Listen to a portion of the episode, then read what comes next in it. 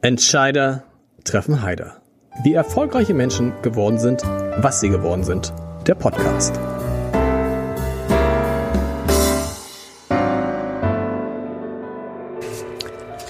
Herzlich willkommen. Mein Name ist Lars Heider und dies ist ein Podcast, in dem Entscheider zu Gast sind und Entscheiderinnen. Oft Leute großer Firmen, mal mächtige Politiker, dann wieder Gründer – und sie alle verbindet ja eine große Frage. Wie gelingt die digitale Transformation des Unternehmens, des Geschäftsmodells, der Partei? Und was bedeutet das eigentlich für mich als denjenigen, der an der Spitze steht? Welche Rolle spielen der Chef und die Chefin in einer digitalen Welt? Sind sie eigentlich überhaupt noch wichtig? Und was macht denn diese neue digitale Führungskultur aus? Von der alle reden. Das Duzen allein kann es wahrscheinlich nicht sein. Darüber will ich heute sprechen mit einem Mann, von dem ich mir extrem viel erwarte, muss ich sagen. dass allein schon der Fragebogen, den er mir beantwortet hat, äh, den könnte ich eigentlich vorlesen und dann wäre der Podcast schon, schon sehr, sehr interessant. Wims Buse ist da, Autor, Coach und selbst Chef der Hamburger Firma, Beratungsfirma W. Und lieber Wims, W da ist der Name schon Programm, oder? Was, was, warum W? Das hat tatsächlich eine doppelte Bedeutung. Zum einen, ich habe eine Zeit lang in New York gelebt äh, und mit dem Namen Wilms haben sich die Amerikaner etwas schwer getan und äh, so hieß ich da relativ schnell W. Also zum einen ist die Bedeutung ah, wegen des Ws. Richtig. Genau.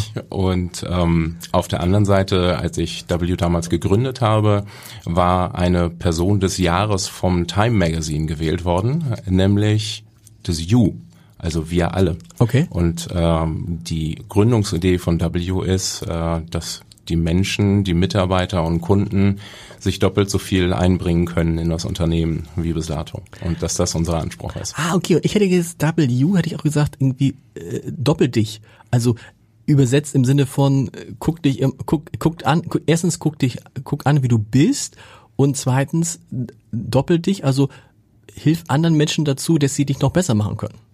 Das finde ich auch total charmant. Ich gebe das direkt in die Marketingabteilung weiter. okay, wir wollen über digitale Führungskultur sprechen. Du bist da viel unterwegs und erzählst anderen Menschen, auch mit W, äh, Firmenchefs, wie funktioniert das? Wie geht diese digitale Transformation und vor allem, was ist eure Rolle als Chefs? Provokante These braucht man in der digitalen Zeit, in der Erfahrung kein Wert mehr an sich ist, in der man als äh, jemand, wie alt bist du jetzt? Ich bin charmante 51. So, siehst du, also wir beide 51, 52 sitzen hier und wir wissen, da draußen sind 40, 30-Jährige, die in vielen Bereichen sich viel besser auskennen als wir, obwohl wir diese große Lebenserfahrung haben. Also, welche Rolle spielt der Chef, die Chefin? Naja, digitale Transformation ist ja nicht ein rein technisches Thema, sondern das hat ja sehr viel mit Mindset zu tun mhm. und, und die Frage, wie nehme ich eigentlich Menschen mit in diesem Veränderungsprozess? Und, und das funktioniert tatsächlich am besten mit Chefs, die motivieren und ihre Mitarbeiter mitnehmen können. Und das ist auch der Anspruch, den wir bei W haben. Und die sich nicht als Chefs aufführen? Also das ist ja die große Frage, ne? Also der Chef früher. Nehmen wir mal meinen ersten Chef. Wenn ich mit dem sprechen wollte, dann bin ich in das Büro gegangen zu seiner Sekretärin, hat sie gesagt, sie können gerne mit ihm sprechen und dann bekam ich einen Termin in dreieinhalb Wochen. So, das war schon schnell. Mhm. So. Und äh, der hatte ein Büro mit vier Achsen, das war auch wichtig, weil sein Stellvertreter hatte ein Büro mit drei Achsen. Und natürlich hatte er einen Dienstwagen und das Ganze, das Ganze muss ich dir nicht erzählen. So, auf die Idee, den zu duzen, wäre niemand gekommen. Und wir reden jetzt nicht von irgendwie vor 50 Jahren, sondern wir reden vor 15 Jahren. Mhm. So. Heute, was macht so ein Chef aus? Was müssen alle diese Entscheider, die in diesem Podcast sitzen, was müssen die anders machen, als es vielleicht deren Chefs und Chefinnen gemacht haben? Also ich glaube, es gibt erstmal kein Patentrezept, weil es sehr viel auch mit der Persönlichkeit zu tun hat. Und ähm, ich habe ein Modell erfunden, das nennt sich FOPA, mhm. äh, nicht im französischen Klar. Sinne, sondern als vier Buchstaben, als Akronym. V-O-P-A. Richtig. Und äh, nämlich Vernetzung, Offenheit, Partizipation und Agilität. Und das sind so diese vier Einflugschneisen, die ich nutzen sollte als digital denkender Chef und, und wenn es mir gelingt, das im Unternehmen stärker zu verbreiten und, und die Mitarbeiter dazu zu motivieren, in diesem Muster stärker unterwegs zu sein, dann glaube ich, ist das Unternehmen schon gar nicht so schlecht aufgestellt. Gehen wir mal. Vernetzung heißt was? Vernetzung heißt, ähm, dass ich zum Thema Zusammenarbeit, äh, die Leute interdisziplinär äh, motiviere, Produkte aufzubauen, näher an den Kunden ranzurücken und, und deren Bedürfnisse zu erkennen, eben aus unterschiedlichen Disziplinen heraus. Heißt, was für die Art des Arbeitens? Ihr habt bei W schon 2015 oder verzichtet bei W seit 2015 auf Büros. Genau. Ähm, ich habe eine Zeit lang war ich Technologie-Scout im Silicon mhm. Valley und ähm, vier Jahre lang und da ist mir eine Firma aufgefallen, das war im Jahr 2015, äh, die auf einmal von sich gegeben hat, dass sie ihr Büro aufgelöst haben. Eine Idee, die mir bis dahin noch nicht wirklich in den Kopf gekommen ist. Und äh, dann habe ich überlegt, warum haben wir als Beratungsunternehmen eigentlich ein Büro? Für wen und warum? Und ehrlich gesagt, ich finde es fast stressig, äh, wenn mhm. ich beim Kunden unterwegs bin, dann noch irgendwie ein, zwei Tage im Büro unterwegs zu sein. Und ähm, dann haben wir überlegt, ob ein Büro überhaupt zu unserem Geschäftsmodell passt und was wäre, wenn wir keins hätten. Und das Experiment ist ziemlich gut ausgegangen. Wir waren damals 30 Mitarbeiter im Büro und ähm, sind mittlerweile 140 und arbeiten tatsächlich ohne Büro. Jeder arbeitet da, wo er möchte, was aber nicht heißt, dass uns nicht persönliche Beziehungen unheimlich wichtig mhm. sind. Aber wir brauchen eben nicht diesen einen Ort, wo alle immer hinkommen. Wobei das war doch früher so, das war doch praktisch schon eine eiserne Regel. Ich weiß, äh, ein Freund von mir hat bei McKinsey gearbeitet, da war es klar, egal wo du warst auf der Welt, gefühlt egal, freitags bist du im Office in Hamburg oder Berlin. Das war irgendwie so, die Leute sind reingeflogen aus Singapur im Zweifel. Genau, so, so kenne ich es auch. Ich habe auch in der Beratung gearbeitet und ähm, macht aber keinen Sinn, nee. äh, weil die Mitarbeiter und ich glaube Corona hat ja jetzt auch gezeigt äh, über die letzten zwei Jahre, dass wir uns andere Arbeitsmodelle vorstellen können. Und da hatten wir ein Stück weit die Nase voraus. Und wir entdecken sehr, sehr viele Vorteile. Es bleibt immer noch die Herausforderung, wie ersetze ich das, was sonst im Büro so an Kulturentwicklung mhm. passiert. Das ist klar. Das muss ich, äh, und da habe ich von Anfang an auch das Commitment gegeben, dass das, was wir an Miete einsparen, dass wir das in Kultur und Weiterentwicklung investieren. Und ähm, dann funktioniert's und hat sogar die Vorteile, dass wir beispielsweise ortsunabhängig rekrutieren können. Mit Leuten, die auf Bali arbeiten, habe ich so mäßig gute Erfahrungen gemacht, muss ich ehrlicherweise sagen, wenn man es jetzt auf den europäischen äh, aber, Zeitraum beschränkt. Aber dann, hattest du ja. wirklich Leute, die auf Bali waren? Ja, ja. zwei. Und, Und in beiden Fällen hat es nicht so richtig funktioniert. ähm, Zeitverschiebung, glaube ich, ist es nicht, äh, weil das funktioniert in anderen Regionen, aber ich glaube, das waren einfach zwei die mit einem gewissen Mindset unterwegs waren, was nicht so zu unseren Ansprüchen gepasst hat. Das heißt, ihr seid ja eine Hamburger Firma, das heißt, wenn man sagt, ihr habt 140 Mitarbeiter, würde man denken, 150, 140 Arbeitsplätze in Hamburg, stimmt aber gar nicht. Nee, das stimmt nicht. Wie viel sitzt in Hamburg? Und, ähm, so gefühlte 20, 30. Okay. Und wir schauen halt, ne, beispielsweise heute Nachmittag machen wir eine Retrospektive, äh, um zu schauen, wie ein Kundenprojekt gelaufen ist. Da kommen halt diejenigen, die an dem Kundenprojekt beteiligt waren, sowohl die Berater vor Ort, äh, als auch Backoffice, als auch die Supporting ähm, dazu. Und äh, das sind dann halt die Treffen, die wir machen. Und äh, dafür brauchen wir kein Büro, um Meetings zu machen. Sondern Habt ihr überhaupt noch ein Büro? Habt ihr gar kein Büro? Wir haben gar kein Büro. Wo arbeitest du? Ähm, zu Hause. Zu Hause. Und jetzt aber jetzt sind jetzt die ganzen Entscheider, die in diesem Podcast sind, werden jetzt so, äh, wir hatten mal den Chef von von ähm, Freenet hier, der das dachte, ja, wie, wie, wie kann ich da mit meinen Mitarbeitern sprechen? Wie kontrolliere ich meine Mitarbeiter? Wie sehe ich, was meine Mitarbeiter machen? Wie führe ich schwierige Personalgespräche? Wie machst du das alles? Lädst du die nach Hause ein? Ist jetzt auch schwierig, haben wir gelernt. Hm. Patricia Schlesinger, die ehemalige Intendantin des RBB, hat irgendwie äh, zu viele Leute nach Hause eingeladen. Wie machst du das? Also um gute Gespräche zu führen, braucht man kein Büro. So, wahrscheinlich sind, sind, gute Gespräche wahrscheinlich Sondern woanders überall besser, ne? Genau. Im Gegenteil, äh, wir haben eine Wirtschaftspsychologin äh, bei uns eine Zeit lang gehabt, die äh, äh, mich auch in meinen Erkenntnissen bestätigt hat, dass tatsächlich beim Spazierengehen Feedbackgespräche verdammt gut funktionieren. Mhm. Zum einen, äh, weil man dadurch, dass man mobil ist, sowieso schon mal angeregter sich unterhalten kann. Und es hat tatsächlich den psychologischen Vorteil, dass man sich nicht die ganze Zeit in die Augen gucken muss.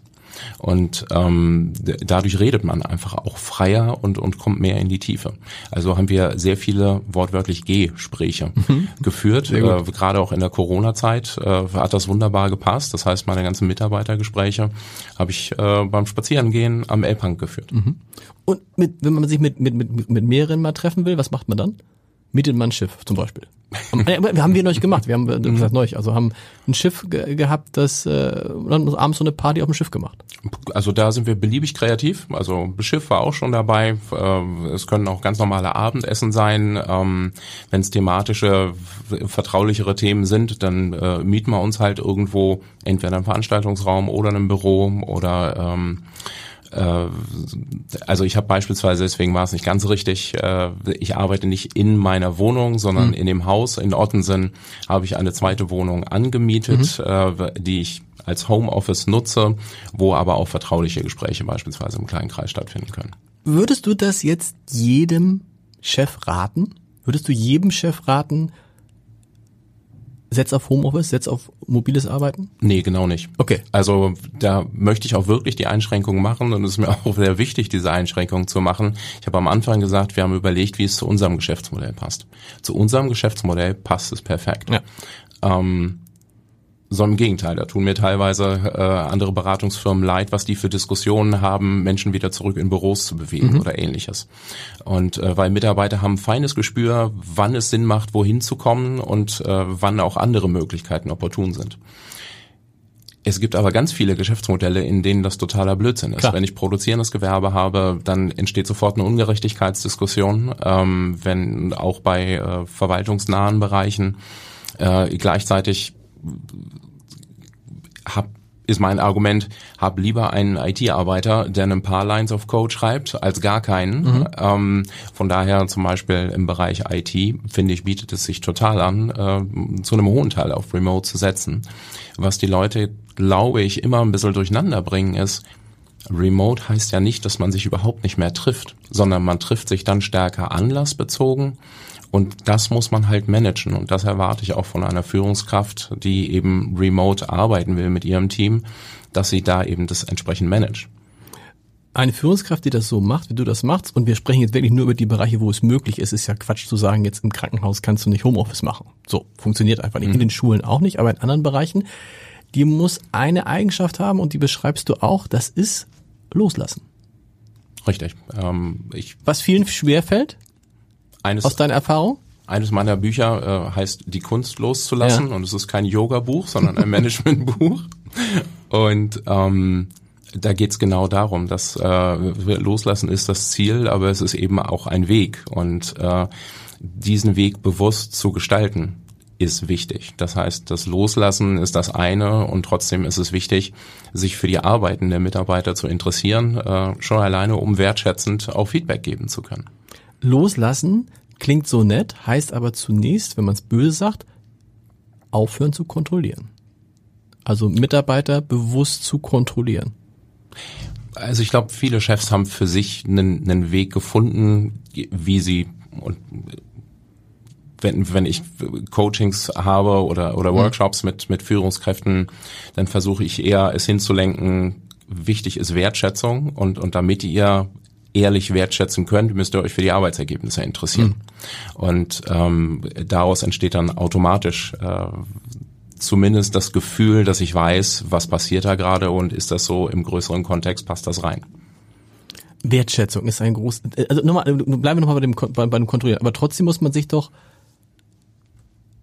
angewöhnen, nicht immer alles kontrollieren zu wollen und sich nicht in jedes Detail einfallen zu lassen, sondern Homeoffice hat viel mit Vertrauen zu tun mhm. und Vertrauen hat überhaupt viel mit Führung zu tun, oder? Absolut. Wenn, wenn deine Leute das Gefühl haben, du vertraust ihnen nicht, dann kannst du der, dann bist du, dann bist du ja kein Chef, sondern bist du der, der eigentlich die Arbeit der Leute macht, weil du sie nicht machen lässt.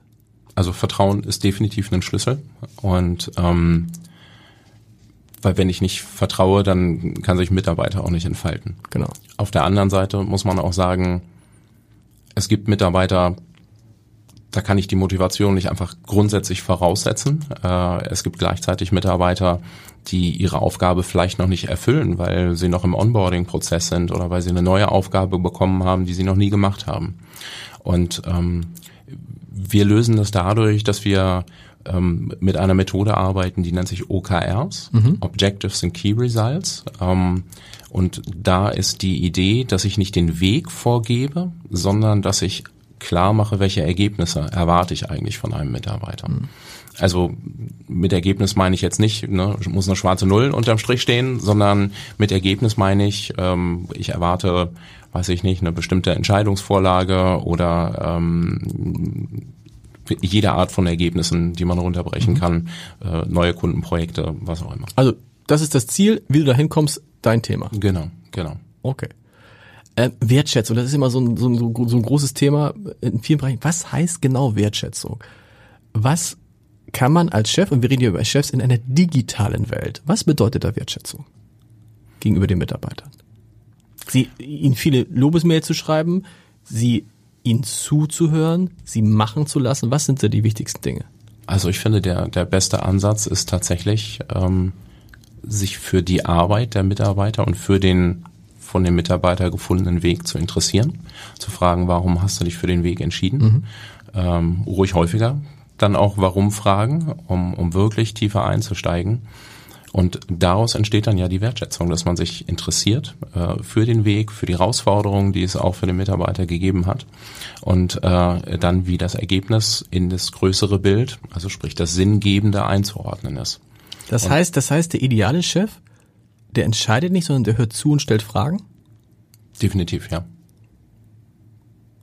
Hast du da viele kennengelernt, die das genauso machen? Weil das ist ja eigentlich für so einen Chef eine tolle, eine tolle Sache. Man muss einfach nur, also wobei ich viele Chefs kennengelernt habe, die mit dem Zuhören Probleme haben, die gern selber gern sagen, wie es ist. Ja, und äh, das ist, glaube ich, die größte Falle, in die ich mhm. als, als Chef reinfallen kann. Da nehme ich mich überhaupt nicht von, von aus. Ähm, ich wäre, glaube ich, nur mäßig geeignet für Podcasts, wenn ich einfach nur gerne zuhöre. Aber man kann eigentlich als Chef nicht zu viel zuhören. Hm. Man kann aber deutlich zu viel sagen. Ne? Man kann deutlich zu viel sagen. Ich glaube, wichtig ist für Mitarbeiter, dass sie Orientierung haben, aber dazu brauchst gar nicht so fürchterlich viele Worte. Und äh, ne, beispielsweise Simon Sinek, den ich, den ich sehr schätze, äh, ein TED-Talker aus New York, in dem ich äh, mal in Österreich zusammengearbeitet habe, ähm, der hat ja diesen Golden Circle entwickelt, äh, mhm. äh, wo in der Mitte das Always Start with Why äh, mhm. start, steht. Und, und wenn ich dieses Why, warum mache ich eine Aufgabe, wenn ich das gut beantworten kann, dann habe ich, glaube ich, gegenüber Mitarbeitern schon A, Wertschätzung, aber B, auch eine ganze Menge Motivation und Sinnstiftendes mitgegeben. Mhm. Auf dem Weg von dem bisherigen Unternehmen zu einem Unternehmen, das stark oder überwiegend digital denkt. Alle Firmen sind auf diesem Weg, manche sind in der Medienbranche sind wir zum Glück schon ganz schön, ganz schön weit gegangen. Andere, wir hatten neulich den äh, einen Mitinhaber von Gaia hier, der digitale Gesundheitsanwendungen macht in der Gesundheitsbranche. Die Stan sind, Sugarman. Stan ja. Sugarman kennst mhm. du auch, genau. Die sind noch relativ am Anfang. Was sind da die wichtigsten Dinge, die man als Chef bei diesem Wandel, bei dieser digitalen Transformation äh, beachten muss? nicht sagen, die Leute mitnehmen. Hm. Also wir nennen es wir nennen's Potenzialanalyse. Das heißt, hm. wie jedes Unternehmen, wie du richtig gesagt hast, ist ja irgendwie schon unterwegs. Mhm. Ähm, und ich glaube, das Falscheste, was man machen kann, ist, äh, dass man sagt, da kümmert sich unser IT-Leiter drum. Ähm, die sind sehr wichtig, aber in der Regel ist es eben eine Frage des Geschäftsmodells. Und, und da ist eben der IT-Leiter wesentlicher Enabler, aber eben nicht der alleinige Entscheider. Deswegen wirklich zu schauen, wie kriege ich auf der Vorstandsebene äh, oder auf der Geschäftsführungsebene bis hin zu den Eigentümern die Leute eingebunden, mhm. dass man überhaupt erstmal sagt, welche sind die Potenziale, die wir haben, sich auf die Richtung dann festlegt und ähm, dann in die Umsetzung geht. Und was, glaube ich, der ein oder andere Chef unterschätzt, ist, Transformation heißt halt nicht, ich fälle eine Entscheidung und dann bin ich unterwegs, das ist mir tatsächlich in einer Bank passiert, mhm. äh, wo wir einen Monat später den nächsten Workshop hatten, äh, wo uns der Vorstand angeguckt hat und gesagt hat, was wollt ihr denn hier schon wieder? Wir haben doch letztes Mal entschieden, dass wir digital transformieren. Ähm, das war nicht der richtige Anfang für den Workshop. und da sind wir wieder bei dem, was wir vorhin gesprochen haben. Man muss sich dann als Chef daran gewöhnen, dass eben die, du hast es auch mal irgendwo, glaube ich, so schön geschrieben, äh, auf der einen Seite sind die Anzugträger und auf der anderen Seite sind die mit den Kapuzenpullovern. Das ist ein bisschen äh, ein, ein, ein schönes Bild, aber also mhm. Auf der einen Seite sind die, die sich für sich beanspruchen, die Entscheider zu sein. Auf der anderen Seite sind die, die in digitalen Fragen sich vielleicht besser auskennen und die gar nicht aussehen wie Entscheider, die auch noch total jung sind. Hm. Und das zusammenzubringen und sich auf Augenhöhe zu begegnen, das ist das, der entscheidende Punkt. Genau, also das war ein Projekt, das wir im Rahmen des IT-Gipfels äh, für Frau Merkel damals mhm. gemacht haben, um äh, deutsche Vorstände einfach ein Bewusstsein zu wecken. Das ist jetzt auch schon über zehn Jahre her. Und äh, da haben wir, wenn Anzugträger auf Kapuzenpullis treffen, genau dieses Spannungsfeld aufgezogen. Und ähm, das funktioniert aber im Prinzip eigentlich dauerhaft. Wenn man unterschiedliche Generationen zusammenbringt, merkt man einfach, wie unterschiedlich die Ansprüche sind. Das merken wir jetzt in der Gestaltung der Arbeitswelt. Mhm. Ähm, da hat die junge Generation einen ganz anderen Anspruch als äh, wir beide. Ja. Und ähm, das zieht sich durch ganz viele Themen durch. Obwohl mein Anspruch hat sich, ist, mein Anspruch hat sich da auch komplett geändert. Mhm. Und ich finde, es ist so lustig, wenn man, auch, auch guckt, was mir mit, mit, mit vor 20 Jahren wichtig war und heute wichtig ist, ist es komplett anders. Mhm. Und eher bei diesen jungen Leuten dran, ehrlich gesagt. Und man denkt sich, boah, warum war uns damals immer nur wichtig, wie groß ist das Büro? Habe ich ein Einzelbüro? Kann ich vielleicht einen Dienstwagen kriegen und so? Das sind ja alles so Themen, die junge Leute nicht interessieren. Also mhm. nicht, gibt auch junge Leute, die das interessieren, aber in der Mehrheit vielleicht nicht, sondern die immer jetzt fragen, was ihr da macht, ist das wichtig? Und da bist du sicherlich ähm, auch durch die Branche äh, über viele Jahre schon äh, nah dran an mhm. dem, was das Internet äh, mit der Wirtschaft macht. Und äh, viele andere Branchen haben aber eben nicht diese 10, 20, äh, fast 30 Jahre Erfahrung in der Transformation, sondern mh, denken da viel konservativer. Und ne, wenn ich gerade an Familienunternehmen beispielsweise denke, wo es wenig Fluktuation gibt, wo man auch stolz ist auf wenig Fluktuation, auch mit Recht, mhm. wo man aber gleichzeitig auch Schwierigkeiten hat, ähm, dann wirklich die, die, ähm, die Zukunft mitzugestalten für seine Branche. Und beispielsweise haben wir für einen Mittelständler hier in Hamburg einen Digital Accelerator gegründet, wo wir bewusst gesagt haben, wir gehen raus aus der eher ländlichen Umgebung des Mittelständlers hin in die Großstadt, um ähm, ja wirklich so am Puls der Zeit zu sein und wirklich diese digitale Transformation auch jenseits des Kerngeschäftes zu schaffen, haben aber gleichzeitig uns in dem ersten Jahr extrem viel Mühe gegeben, alle Führungskräfte des Unternehmens durch diesen Accelerator auch mhm. durchzuschleusen, um alle auch wirklich mitzunehmen, auch wenn ich das nicht so gerne sagen soll, wie du vorhin gesagt hast, aber ich halte das für extrem wichtig, äh, damit eben diese, diese Brückenbaufunktion eines Accelerators zwischen dem Bestehenden und dem Neuen, damit das funktioniert. Und das ist der Schlüssel für die Transformation, diese, diese Brückenbauer. Wie schwierig ist es, Menschen, die aus der analogen Welt kommen, für diese digitale Welt zu begeistern. Eigentlich stelle ich es mir gar nicht schwierig vor. Erlebe es auch, man erlebt es ja auch selber bei sich, ne? Dass man irgendwie, was ich, vor zehn Jahren hätte ich nicht gedacht, dass ich mal ohne eine Zeitung auf Papier, das ist, natürlich geht das wunderbar. Es ist sogar, es ist sogar viel praktischer, es ist viel aktueller und das ganze Programm. Ähm, aber es ist natürlich eine immense Veränderung. Und gerade interessanterweise stelle ich fest, dass viele Chefs und viele Chefinnen und Entscheider mit dieser mit diesen Veränderungen ihrer Lebensgewohnheiten große Probleme haben.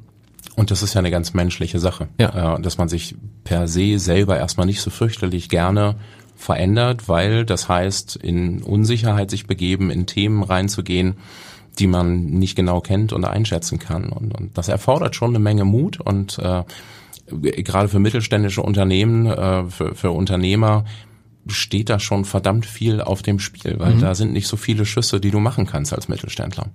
Und ähm, deswegen ist das schon eine sehr strategische Aufgabe, sich da wirklich richtig auf den Weg zu machen und erfordert einfach viel Mut dass die Veränderungen stattfinden. Da habe ich die äh, ersten zehn Jahre äh, auch als Bertelsmann Technologie-Scout und für Transformation dort mit verantwortlich ähm, viel Zeit mit verbracht.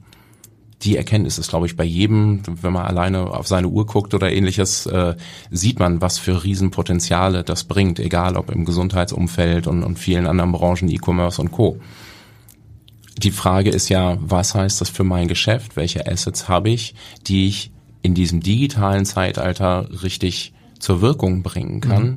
Und welche Dinge habe ich, die mir das Leben eher schwer machen Mhm. für die Zukunft. Und, und, und diese Entscheidungen, das sind schon echt schwierige Entscheidungen. Ne? Also Themen wie, setzen wir jetzt auf Cloud äh, und, und geben die Server auf. Kleine Anekdote am Rande, wir haben mit einem äh, äh, mittelständischen Energieunternehmen gearbeitet und äh, von der digitalen Transformation entwickelte das sich hin zu äh, Gestaltung der Energiewende mit digitalen Möglichkeiten. Und da gab es Riesenbedenken, auf das Thema Cloud zu setzen, weil man gerade in Server investiert hatte. Und ähm, dann haben wir in einem Workshop schrittweise die Idee entwickelt, ähm, vielleicht verkaufen wir einfach die Server mit möglichst wenig Verlust, was auch dann gelungen ist. Und das war der letzte Stein, der ins Rollen gebracht werden musste, um eine Cloud-Strategie in die Umsetzung zu bringen. Das ist doch auch, da ist nicht ein der entscheidende Unterschied von dem, auf diesem Weg zu einer digitalen äh, Führungskultur, dass du dich auch löst davon, wir machen eine Projektgruppe, wir planen das so und so, dann gibt es den Plan, da, da, da, und nach einem halben Jahr haben wir es fertig und dann setzen wir es um, sondern in vielen Fällen einfach, wir haben eine Idee, jetzt lass uns mal machen, schnell machen und ohne tausend äh, Charts und ohne tausend PowerPoint-Präsentationen, sondern einfach mal ins Arbeiten kommen, weil sonst läufst du ja in der digitalen Welt Gefahr, dass die Dinge, die du überlegst, in dem Moment, wo du sie umsetzt, dann schon wieder überkommen sind. Ja, einerseits bin ich bei dir. Ich glaube, für die meisten Medienprodukte ist das absolut das Okay. richtige Vorgehen. Für viele andere Branchen kann das auch sehr schnell in Rückrufaktionen in der Automobilbranche oder ähnlichem enden. Und das ist ja das, was ich nun wirklich nicht will. Von daher ist es ein Abwägen und wirklich ein sehr vorsichtiges Bewerten, an welchen Stellen macht eben dieses agile Arbeiten, ne? Fauxpas, das A steht für Agilität, deswegen macht dieses agile Arbeiten grundsätzlich total viel Sinn, schrittweise zu gehen, insbesondere jetzt, wo wir äh, Links- und Rechtskrisen aus allen Richtungen haben. Wo man sich ja, wo, man viele sagen Chancen- muss, wo, ja, wo man auch sagen muss, also ich glaube, jetzt verstehen alle, was, warum dieses agile Arbeiten, das Wort ist ja irgendwie immer komisch, aber es heißt ja eigentlich auch, dass man eben nicht glauben kann, dass man sich auf eine bestimmte Situation einstellen kann. Wir leben das ja gerade. Wir denken, Corona ist vorbei, jetzt ist das Schlimmste vorbei. Nee, und es kommen ganz, ganz viele Dinge.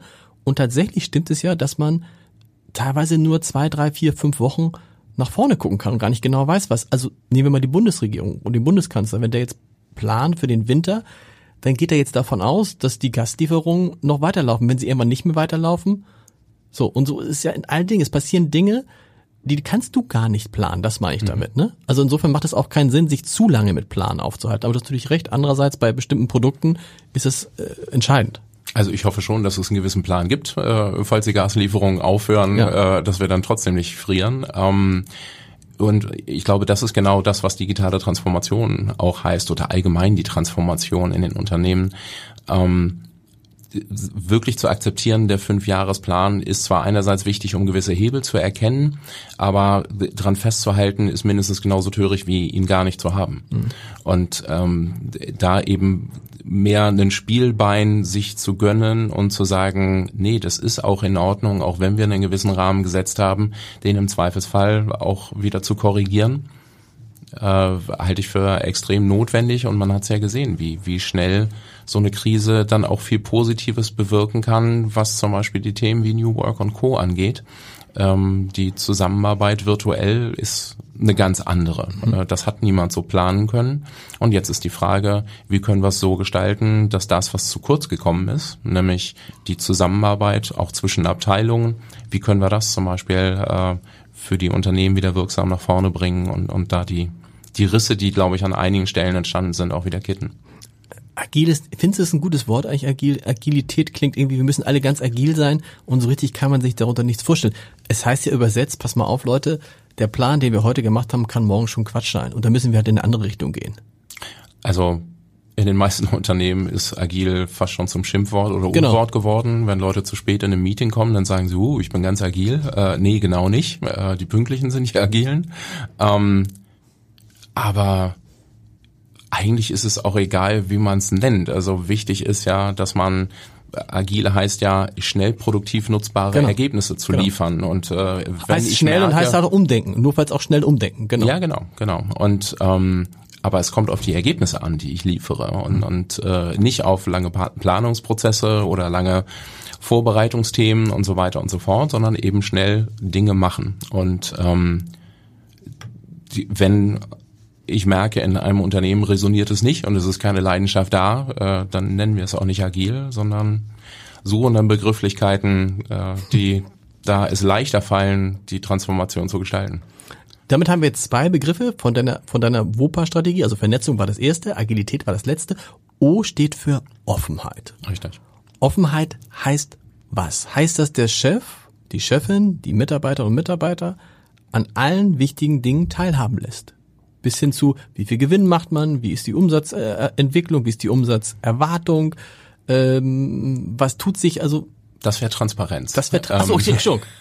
Das, das T kommt in Fauxpas nicht vor. Aber, aber, wo ist es nicht? Ist es nicht auch Offenheit? Gehört das nicht dazu? Ja, also zumindest in meiner Interpretation von, von äh, Offenheit äh, ging es mir sehr stark darum, viele Unternehmen, gerade technologiegetriebene Unternehmen, gucken sehr viel auf sich selber und ihre eigenen Ideen und Erfindungen. Mhm. Und ähm, gerade in einer Welt des Wandels ist eben Offenheit für das, was da draußen passiert, ähm, was der Kunde will, was Lieferanten bieten, was im Netzwerk passiert.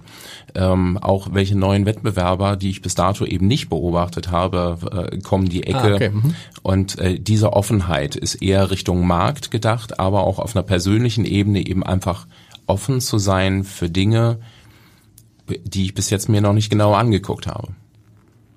Eigentlich ist ja, beides ist ja der Chef auch der Kunde. Ne? In einem idealen Unternehmen ist der Kunde der Chef. Also die Wünsche des Kunden. Ja. Also ich kenne das von früher, ne? in, in, wie war es früher bei Zeitung? Da war der Chefredakteur ja derjenige, der gesagt hat, dieses Thema machen wir, dieses Thema machen, weil man nicht wusste, was die Kunden wollen. Genau. Und im Zweifel habe ich mir überlegt, war das der, das Dümmste, was man machen konnte, weil so ein Chefredakteur hat wahrscheinlich mit der Mehrheit der Leser gar nichts gemeinsam. Das hat man ja relativ schnell sowohl in der Medienindustrie ja. als auch bei E-Commerce beispielsweise genau. festgestellt, dass Category Manager, die seit Jahrzehnten ähm, Damen-Oberbekleidung gemacht haben, auf einmal von Algorithmen ausgetrickst worden sind, die auf andere Ideen gekommen ja. sind, äh, was auf einmal besser funktioniert hat.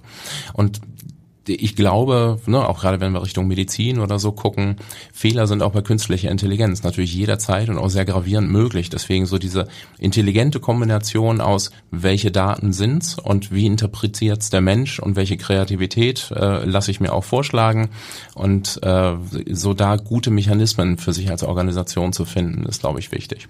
Aber vom Kunden ausgehen ist erstmal grundsätzlich absolut die richtige Strategie. Es gibt zwei Dinge noch zu berücksichtigen.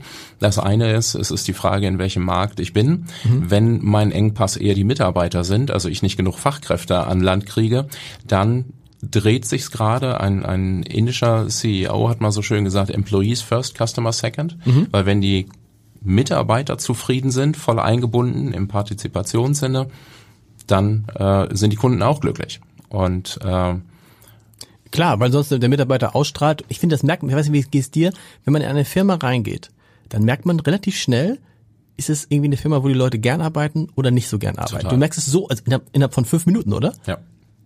Und das ist, das ist natürlich etwas, das dreht sich jetzt ja auch in Deutschland, ne? Also diese Geschichte, diese Konzentration, bevor ich überhaupt irgendwie Produkte haben kann, brauche ich erstmal, erstmal brauche ich le überhaupt Leute und dann brauche ich Leute, die ausstrahlen, dass die Produkte gut sind. Richtig, genau. Und ähm, das hat dann wieder sehr viel mit Führung zu tun. Und deswegen ist es äh, einfach wichtig, dass Chefs richtig gut führen können, dass sie Leidenschaft vorleben. Und wenn ich digital transformieren will, dann brauche ich einen Chef, der aufzeigt, dass es ihm nicht leicht fällt, aber dass er trotzdem den Weg mit Leidenschaft geht. Das sind die erfolgreichen Chefs. Und, die das äh, dann auch selber machen, mit anderen Worten. Also, ja. ne? also ich habe einen äh, CEO, mit dem ich sehr gerne arbeite, der äh, mal so schön gesagt hat, äh, ich habe gehört, ähm, äh, man muss es den Mitarbeitern vorleben und vorleben kommt von oben und dann habe ich nach oben geguckt und da war keiner mehr. und äh, der ist, äh, ich glaube, 62 und hat aber trotzdem die digitale Transformation für sich durchgeholt mit allen Frustrationserlebnissen. Aber er weiß, wenn er durch diesen Frust geht und zeigt, dass er es vorleben will, dann nimmt er die Mitarbeiter auch mit. Und man kann das jetzt ganz einfach beobachten in dem ganzen Thema Homeoffice. Ne? Ist der Chef auch im Homeoffice? Werden auch die Mitarbeiter im Homeoffice sein? Sitzt der Chef immer im Büro? Werden die Mitarbeiter auch ins Büro gehen? Äh, Homeoffice haben wir drüber gesprochen. Partizipation. Genau. Hast du eben schon angesprochen so ein bisschen?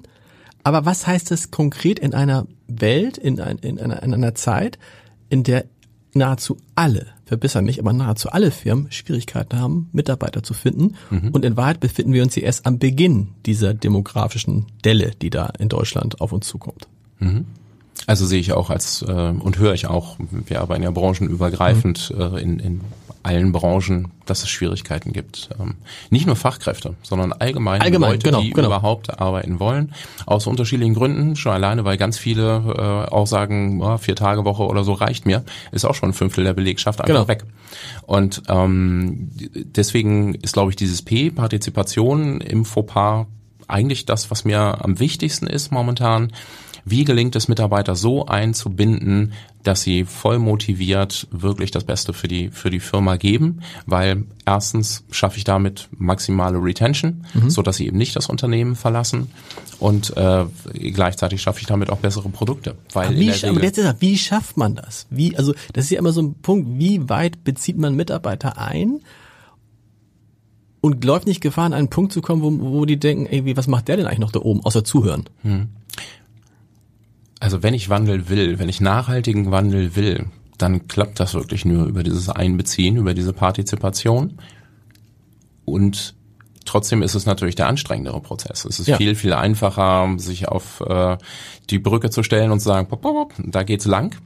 Und äh, man wird aber an irgendeiner Stelle die Leute verlieren. Mhm. Äh, entweder weil man nicht die richtige Richtung vorgegeben hat oder was übersehen hat, was dann doch auf einmal viel komplexer ist. Ähm, deswegen, wenn es wirklich um Nachhaltigkeit geht, und dafür stehen wir für diese nachhaltige Transformation, deswegen äh, sind wir oft auch eingebunden, wenn es darum geht, zum Beispiel Unternehmen in die nächste Generation zu führen und, und dann zum Beispiel mit der jungen Generation zu erarbeiten, wie stellt ihr euch die Firma vor? Was, was, welche Dinge sind wichtig? Weil ihr werdet euch die nächsten 30, 40, 50 mhm. Jahre mit dieser Firma wahrscheinlich beschäftigen.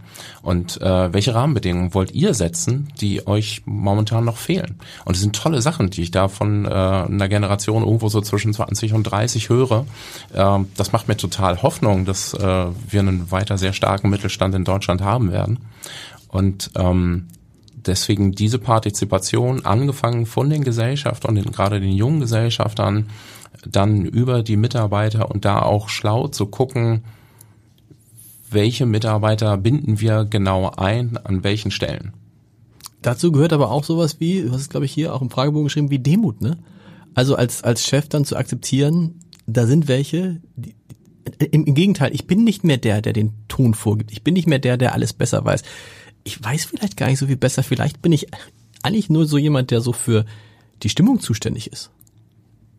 Die Leidenschaft, ja. Die Leidenschaft, genau. Genau. Und ist das, würdest du sagen, für einen Chef die wichtigste, die wichtigste Eigenschaft für einen Chef ist Leidenschaft? Da würden jetzt ja ganz viele andere sagen, nein, nein, nein, wichtig ist, dass er sich mit Zahlen auskennt, dass er irgendwie hart ist, dass er, also da, Empathie und Chefs war ja bisher nichts, was man jetzt unbedingt miteinander verband. Ja, es gibt ja eine große Diskussion zwischen Manager und Leader. Ja. Und ähm, also ich glaube, der Manager ist, ich will nicht sagen, ein Auslaufmodell, aber äh, das ist etwas, was viele Mitarbeiter ja schrittweise auch übernehmen können mhm. an ne, bestimmten Entscheidungen, die auf äh, Zahlen und Fakten basieren und so weiter. Was, glaube ich, viel wichtiger ist, ist einfach Menschen zu führen. Und, und das ist eben eine Leadership-Aufgabe, eben wirklich zu sagen, hey, äh, da ist das gelobte Land, äh, das ist äh, die Richtung und jetzt überlegen wir uns, wie kommen wir da irgendwie hin und so weiter. Auch Menschenfänger zu sein dann. Also sind dann, sind dann im Zweifel würdest du, wenn du die Wahl jetzt an der Spitze hast du jemanden so, der total so ein BWLer ist, der sich total gut auskennt mit allem Management, mit Controlling und sonst was allem. Oder auf der anderen Seite hast du einen, der die Antwort ich die Antwort ist Frage rhetorisch, ne? Aber einen, der, der das alles nicht weiß, aber der das Herz, der so, so, so ein First Contact Winner, also der die, der, der in den Raum kommt und alle sagen, boah, das ist super Typ. Mit ja, dem arbeiten wir gerne zusammen. Es gibt noch eine dritte Kategorie, okay. äh, wenn ich erweitern darf. Ähm, das wäre derjenige, der ein Stück weit Technologie äh, auch begeistert ist als okay. Ingenieur. Ähm, die, die, schätze ich für, für sehr viele Geschäftsmodelle deutlich mehr als BWLer, muss ich ganz ehrlich sagen. Ähm, auch als den reinen Verkäufer, weil sie eben diese Demut vor der Komplexität von Technologie oft auch mitbringen und ähm, auch eine andere Art haben, Ingenieure oder, oder Technologen für sich zu begeistern.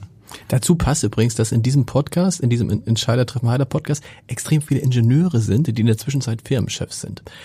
Wir müssen noch mal zum, ich habe es gerade, dass es gut wird, aber wir müssen noch mal so ein bisschen zu dir kommen, weil du hast auch in deinem Lebenslauf verstecken sich einige interessante Dinge. Zumindest zwei, drei möchte ich noch ansprechen. Du hattest das Angebot, tatsächlich als Fußballtrainer in die erste Liga nach Bangladesch zu gehen. So. Und äh, das ist ja so ein Moment, wo man denkt, wow, ja, ist das äh, warum hast du es nicht gemacht? Und was wäre gewesen, wenn du es gemacht hast? Wissen wir nicht, aber warum hast du es nicht, erstmal, wie ist es dazu gekommen und warum hast du es nicht gemacht? Ja, also es gab tatsächlich ein paar Wendungen in meinem Leben. Ähm, eine war, dass ich Maschinenbau studiert habe und parallel ein bisschen Wirtschaftswissenschaften und meinen ersten Job habe ich dann eben nicht, wie alle meine Kollegen beim Daimler äh, oder Lufthansa oder in irgendwelchen ingenieurslastigen Firmen angetreten, sondern ich habe tatsächlich ein Angebot von Bertelsmann bekommen in der Musikindustrie, äh, mhm. mich auseinanderzusetzen mit damals MP3. Mhm.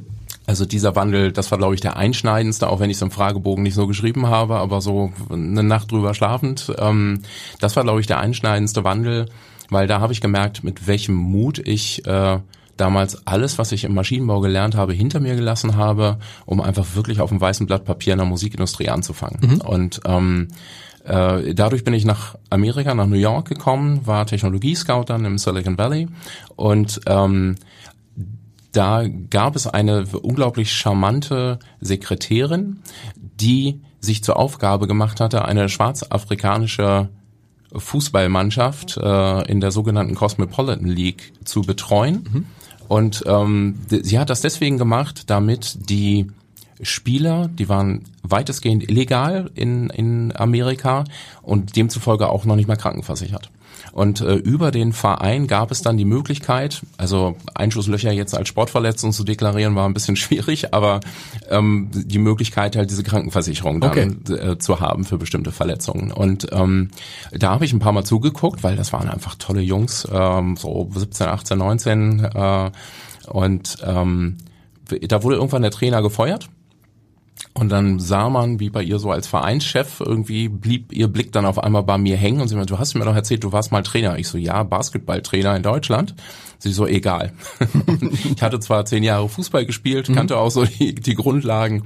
Ja, und dann war ich auf einmal Trainer von einer schwarzafrikanischen Fußballmannschaft in New York. Äh, wir haben es auch ins Finale geschafft und äh, irgendwann stand einer an der Seitenlinie und meinte, du sag mal, ich habe gute Beziehungen nach Bangladesch. Hättest du Interesse, äh, das war der Moment, wo ich gerade für Bertelsmann ein Unternehmen gegründet hatte, äh, wo wir Technologien für Napster unter anderem entwickelt haben und wirklich dabei waren, die Musikindustrie zu revolutionieren. Und deswegen habe ich dann erstmal Nein gesagt. Ich glaube, mein Lebensweg wäre ein deutlich anderer geworden. ein, ein, ein komplett anderer. Du würdest heute nicht hier sitzen. Glück hilft selten, Arbeit immer. Sagst das du. hat meine Grundschullehrerin mir mal mitgegeben. Ja. Ich weiß nicht, was ich mir damit sagen wollte. Es wäre völlig Warst du ein schlechter Schüler? Nee. Nee, eigentlich war, in der Grundschule war ich nicht so dolle, aber Richtung Abitur hat sich dann irgendwann echt die Kurve gekriegt. Ähm, weil es mir, also Lernen hat mir tatsächlich auch Spaß gemacht, auch wenn mich das jetzt irgendwie als Streber ein Stück weit, aber ich hatte auch 15 Punkte in Sport, wenn ich das zur Verteidigung sagen darf. Basketball. Wo hast du, wo hast du Basketball gespielt? Ähm, ich bin groß geworden in, in Hannover, okay. bei einem Verein in Hannover, CVJM hieß der. Okay. Und ähm, nee, hat mir einfach wahnsinnig viel Spaß gemacht. Und äh, ja, Glück hilft selten, Arbeit immer. Ist aber, finde ich, kein schlechter Leitspruch, weil man braucht schon hier und da mal Glück. Aber man kann sich auch viel Glück erarbeiten und da glaube ich einfach dran. Also ich bin auch immer fleißig gewesen und habe auch ein Stück weit geguckt, dass ich mir Chancen erarbeite, die ich dann auch gerne genutzt habe. Noch zum Schluss ein schöner Satz, der, äh, glaube ich, viele ins Nachdenken bringt. Ähm, geht um Geld und du sagst, erst, oder du zitierst jemanden, erst seitdem ich die erste Million verdient habe, muss ich über Geld nachdenken. Den Spruch finde ich irgendwie großartig. Der Spruch ist großartig, weil der sagt mhm. nämlich genau das, was ja, was man auch heute erlebt, dass irgendwie immer dann, wenn zu Krisen es in Krisensituationen kommt, natürlich sich Menschen, die gar kein Geld haben, auch Gedanken machen. Aber was ich erlebe, die, die viel Geld haben, wo du denkst, die, dich betrifft diese Krise gar nicht, die machen sich am meisten Sorgen. Das ist, das ist irre. Das heißt, wenn du gar nicht erst Geld hast, dann beschäftigt es dich auch gar nicht. Äh, aber wenn Markus Lanz hat das mal schön erzählt, der ja wahrscheinlich auch nicht gerade unvermögend ist, der aus einfachsten Verhältnissen kommt, mhm. der sagt, du wirst das irgendwie nie wieder los. Der hat immer noch Sorge, obwohl der wahrscheinlich zigfacher Millionär ist, dann ist er, immer noch Sorge, ob er morgen seine Familie ernähren kann. Mhm. Aber was, woran, woran liegt das, dass gerade die Menschen, die viel Geld verdienen, sich offen, offensichtlich Angst haben, dieses Geld wieder zu verlieren oder sich viel mehr mit Geld beschäftigen? Ja, ich glaube, es ist tatsächlich diese Angst, äh, dass man was zu verlieren hat. Und ähm, ich glaube, wenn man für sich im Kopf es klar kriegt, dass Geld einem ein Stück weit zur Freiheit verhelfen kann, aber eben um Gottes Willen nicht der Sinn des Lebens ist, äh, dann kann man sich ein Stück weit davon frei machen. Aber umgekehrt, kann Geld auch ganz schön unfrei machen, oder? Das ist genau der Punkt, ja. In dem Moment, wo man ist, das, das wollte ich damit sagen. Ja. Also in dem Moment, wo man es nicht als äh, Mechanismus für Freiheit nutzt, wird man sofort unfrei. Ja. Wilms, vielen Dank. Es hat große Freude gemacht. Wir könnten noch stundenlang sprechen, aber die 45 Minuten sind rum. Vielen Dank. Lars, ich danke dir. Das hat echt Spaß gemacht. Bist äh, ein toller Podcaster. vielen, vielen Dank. danke.